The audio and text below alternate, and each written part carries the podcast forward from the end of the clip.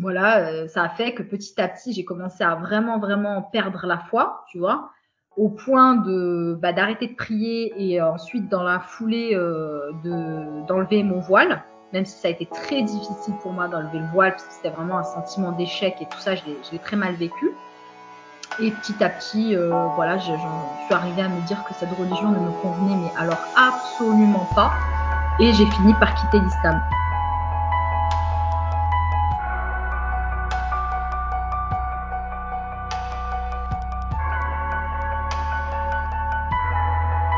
Voix de son bois. Épisode 5 L'apostate.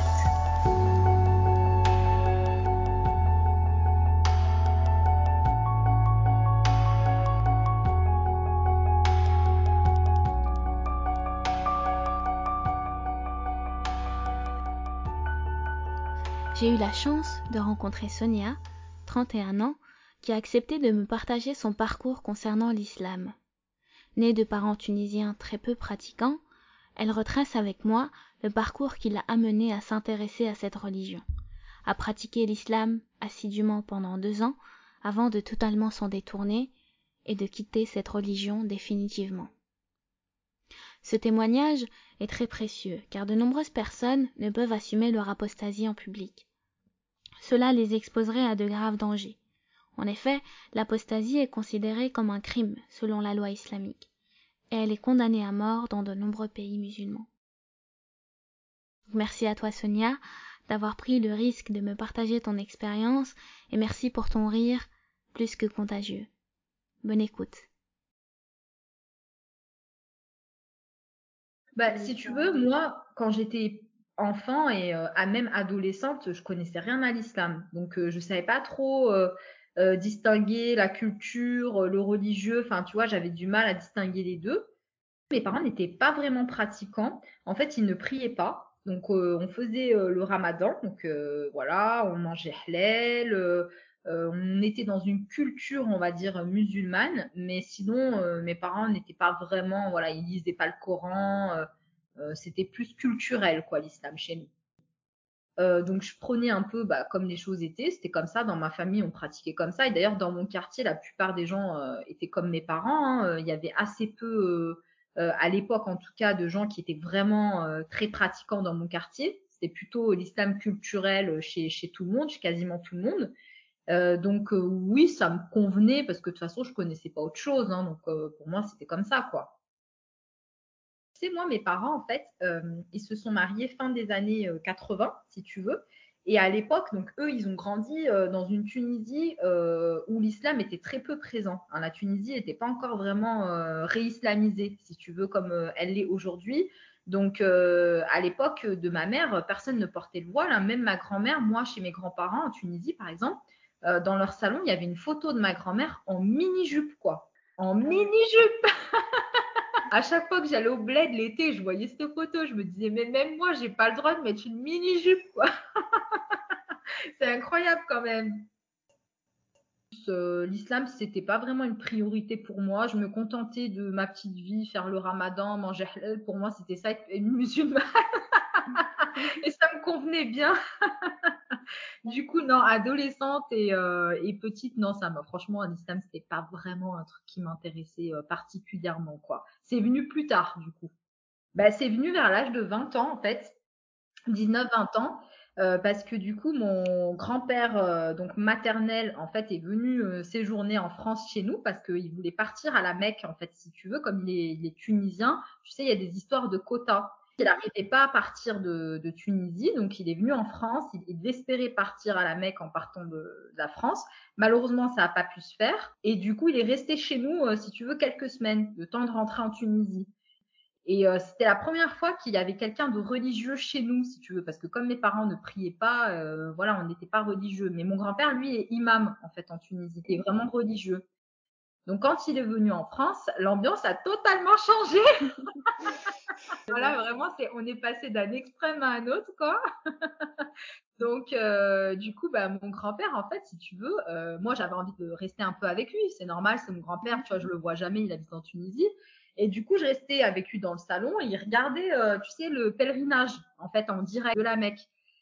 Et en fait, ça m'avait vachement impressionné. J'avais trouvé ça super beau et tout. Et euh, ça m'avait attiré. Et donc, j'ai commencé à, tu sais, aller euh, sur YouTube et taper pèlerinage à la Mecque et tout ça.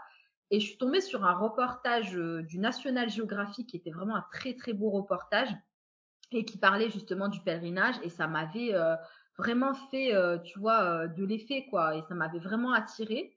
Et en fait, euh, bon, après mon grand-père est parti, hein, il est rentré en Tunisie, etc. Mais du coup, ça a semé quand même une petite graine.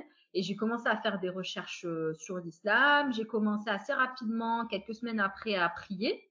Et petit à petit, voilà, euh, je suis devenue vraiment, vraiment, enfin vraiment, vraiment. Bon, ça c'est toujours assez, c'est relatif, hein, ça dépend à qui tu te compares. Mais en tout cas, je suis devenue assez pratiquante et au point d'ailleurs de mettre le voile à un moment donné. Et après, bah, pendant un an, j'ai fait la prière. Enfin, je faisais d'autres choses, évidemment. Hein. je me renseignais sur l'islam, etc. J'allais, tu sais, à des cours, à des conférences. Euh, j'écoutais des conférences, je regardais des vidéos, je lisais des livres. Euh, des fois, je me levais aussi pour faire des prières surérogatoires. Euh, non, non, franchement, j'étais à fond. Hein. Mais pendant un an, voilà, c'était comme ça. Et ensuite, j'ai porté le voile pendant encore un an. Donc, en gros, j'étais pratiquante, si tu veux, pendant deux ans dont un an euh, voilé. C'est pas très pratique hein, euh, le voile. Euh, après, moi, si tu veux, moi j'étais dans l'optique que de toute façon Dieu me l'avait demandé. Hein. Donc voilà, en fait, j'avais pas, pour moi, c'était pas vraiment un choix. C'est-à-dire qu'à partir du moment où j'étais musulmane, je priais, etc., que je voulais plaire à Allah, donc il fallait que j'aille jusqu'au bout. Et pour lui plaire, eh ben, Dieu demandait que les femmes soient voilées, tu vois. Pour moi, c'était juste en fait logique à l'époque quand je l'ai enlevé, c'était, très difficile parce que, si tu veux, moi, j'avais l'impression d'avoir été sincère avec Dieu. Si tu veux, à cette époque, euh, euh, vraiment, je me suis investie et euh, j'ai essayé de faire en sorte que ça fonctionne, etc. Et donc, après avoir fait tout ça, tu vois, et avoir passé bah, pratiquement deux ans, me dire que, bah, au final, non, je n'ai pas trouvé Dieu, non, ça n'a pas fonctionné, bah, c'est très difficile à vivre, en fait. Au début, quand j'ai commencé à prier, je ne connaissais pas les textes. Moi, j'avais juste vu le pèlerinage à la Mecque. Je connaissais l'islam vraiment dans les grandes lignes, c'est-à-dire euh, les cinq piliers de l'islam, mais je connaissais pas les textes. Hein. J'avais jamais lu le Coran de ma vie quand j'ai commencé à prier. Et ensuite, forcément, comme je suis devenue pratiquante, j'ai commencé bah, à lire le Coran, à connaître la Sunna, à connaître euh, pas tous les hadiths parce qu'il y en a trop, mais quelques-uns, etc. Et il y avait vraiment des choses qui me dérangeaient. je me disais, ah oui, il y a quand même des trucs euh, voilà, qui sont très durs, qui ne me convenaient pas. Je remarquais qu'il y avait quand même une violence qui était omniprésente et qui me dérangeait euh, très fortement. Par exemple, le fait que la violence conjugale soit autorisée dans le Coran. Euh, évidemment, la polygamie, le fait que le prophète se soit marié avec Aïcha alors qu'elle avait 6 ans. Tu vois, il y avait énormément de choses par rapport à la condition des femmes dans l'islam qui me dérangeaient énormément. Euh, mais j'essayais de pas trop y penser, si tu veux. Voilà, j'essayais euh, de me dire euh, que c'était comme ça et c'est tout, quoi. Et en plus, en parallèle, je faisais beaucoup d'actes, mais j'avais pas l'impression de trouver la paix. Et moi, ça me dérangeait parce que moi, je partais du principe que bah, si Dieu existe et que moi, je fais des efforts pour aller à sa rencontre, donc lui aussi doit me tendre la main et, si tu veux, m'apporter une certaine paix. Or, ce n'était pas le cas voilà, euh, ça a fait que petit à petit, j'ai commencé à vraiment, vraiment perdre la foi au point de bah, d'arrêter de prier et ensuite dans la foulée euh, de d'enlever mon voile, même si ça a été très difficile pour moi d'enlever le voile parce que c'était vraiment un sentiment d'échec et tout ça, je l'ai très mal vécu. Euh, mais je suis quand même restée musulmane, c'est-à-dire que en fait, je ne suis pas devenue apostate à ce moment-là. Hein. Attention, ça arrivait bien plus tard. À ce moment-là, je me suis juste dit, bah, j'ai perdu la foi, mais un jour, je retrouverai la foi. Donc après, j'ai continué ma vie en faisant juste, euh, on va dire, l'islam culturel qu'on m'avait appris, c'est-à-dire Ramadan, manger halal, tu vois, grosso modo. Et ça a duré quelques années jusqu'à l'âge de 26-27 ans, où là, avec ben, les attentats, euh, Daesh, notamment euh, l'instauration de l'État islamique euh, en Irak avec ce qu'ils ont fait aux Yazidis, etc. Ça m'a beaucoup perturbée et j'ai commencé à à nouveau me poser des questions. Alors là, j'avais un peu une meilleure connaissance parce que j'avais lu, voilà, j'avais lu des livres, etc. Et j'ai commencé à me dire, mais c'est bizarre, sur quoi ils se basent en fait Daesh pour faire ça en Irak, tu vois Je me suis dit, mais c'est bizarre, ils disent qu'ils sont musulmans, pourquoi ils font ça, etc. Et d'un côté, j'entendais les musulmans qui disaient non, mais c'est pas vrai, c'est pas des musulmans. Et d'un autre côté, j'entendais d'autres personnes qui disaient mais si Daesh, c'est l'islam. En fait, ce sont de très bons musulmans, c'est les seuls qui connaissent vraiment l'islam et qui appliquent les textes. Donc, je n'arrivais pas à savoir et j'ai commencé à me renseigner jusqu'au moment où c'est devenu vraiment, euh, j'avais un besoin de voilà de rechercher euh, la vérité ou ma vérité plutôt. Et là, je pouvais plus, euh, une fois que j'avais découvert la vérité et que j'avais découvert que bah, l'islam, en tout cas pour moi, c'était pas c'est pas une bonne religion, que c'est une, une, religion violente. Je pouvais plus faire comme si de rien n'était, si tu veux. Je pouvais plus redevenir une musulmane lambda, c'était plus possible. J'étais allée trop loin, si tu veux. Et petit à petit, euh, voilà, je, suis arrivée à me dire que cette religion ne me convenait, mais alors absolument pas. Et j'ai fini par quitter l'islam. Mais euh, par contre, oui, bien sûr que j'avais peur, bien sûr, euh, parce que quitter l'islam, c'est vraiment un tabou hein, chez les musulmans. c'est quelque chose qui arrive très rarement, on n'en parle pas. Et, oui, oui, bien sûr, j'avais, très très peur de, quitter l'islam et de voilà si éventuellement quelqu'un le découvrait etc et puis c'est si tu veux c'est pas très attirant parce que quitter l'islam ça veut dire que tu vas passer toute ta vie finalement euh, à jouer les hypocrites. Parce que comme tu peux pas assumer que tu as quitté l'islam malheureusement en tout cas pour la grande majorité des apostats on peut pas l'assumer. Euh, du coup bah tu vas être obligé euh, bah, de, faire l'hypocrite. Donc c'est vrai que c'est pas pas très attirant comme vie quoi tu vois J'en ai parlé à une amie euh, qui, euh, à qui j'ai dit voilà, je pense que cette religion, euh, il y a beaucoup de choses qui me dérangent, etc. Et, elle m'a répondu quelque chose que j'ai trouvé assez drôle. Elle m'a dit c'est parce que tu traînes trop avec des Français.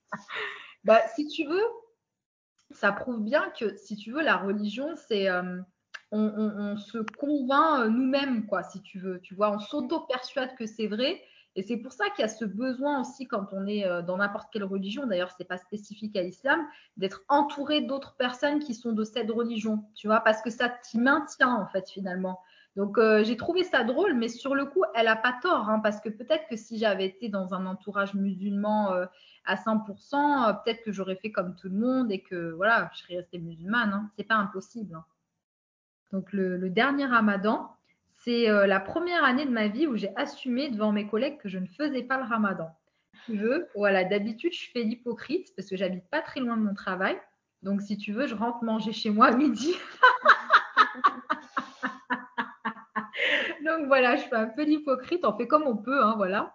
Donc, euh, mais là, l'année dernière, ça m'a, ça m'a saoulé. Donc, euh, l'année dernière, bah, j'apportais mon repas au travail et je disais, bah, j'ai pas envie. Voilà, je fais pas le ramadan ma famille. Alors, je pense qu'ils se doutent que je suis euh, très, très, très occidentalisée, ça c'est clair. Mais que j'ai vraiment, euh, vraiment quitté l'islam, non, je crois pas, parce que c'est tellement, euh, en fait, invraisemblable pour les musulmans. Tu sais, les musulmans, ils n'envisagent pas que quelqu'un puisse quitter l'islam. Mais moi, quand j'étais musulmane, pour moi, c'était apostat, ça n'existait même pas. C'était invraisemblable, ça n'existait pas, pouvoir quitter l'islam.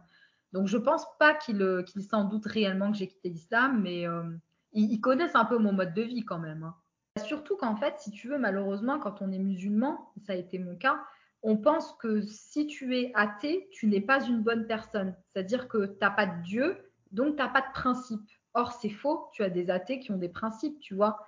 Et euh, moi, j'ai peur de ça. J'ai peur que ma famille pense que bah, je ne suis plus, euh, si tu veux, une bonne personne, que je n'ai plus de valeur, que je n'ai plus de principe, que maintenant que je crois plus en Dieu, tout est possible, quoi, tu vois alors qu'en fait, c'est pas vrai.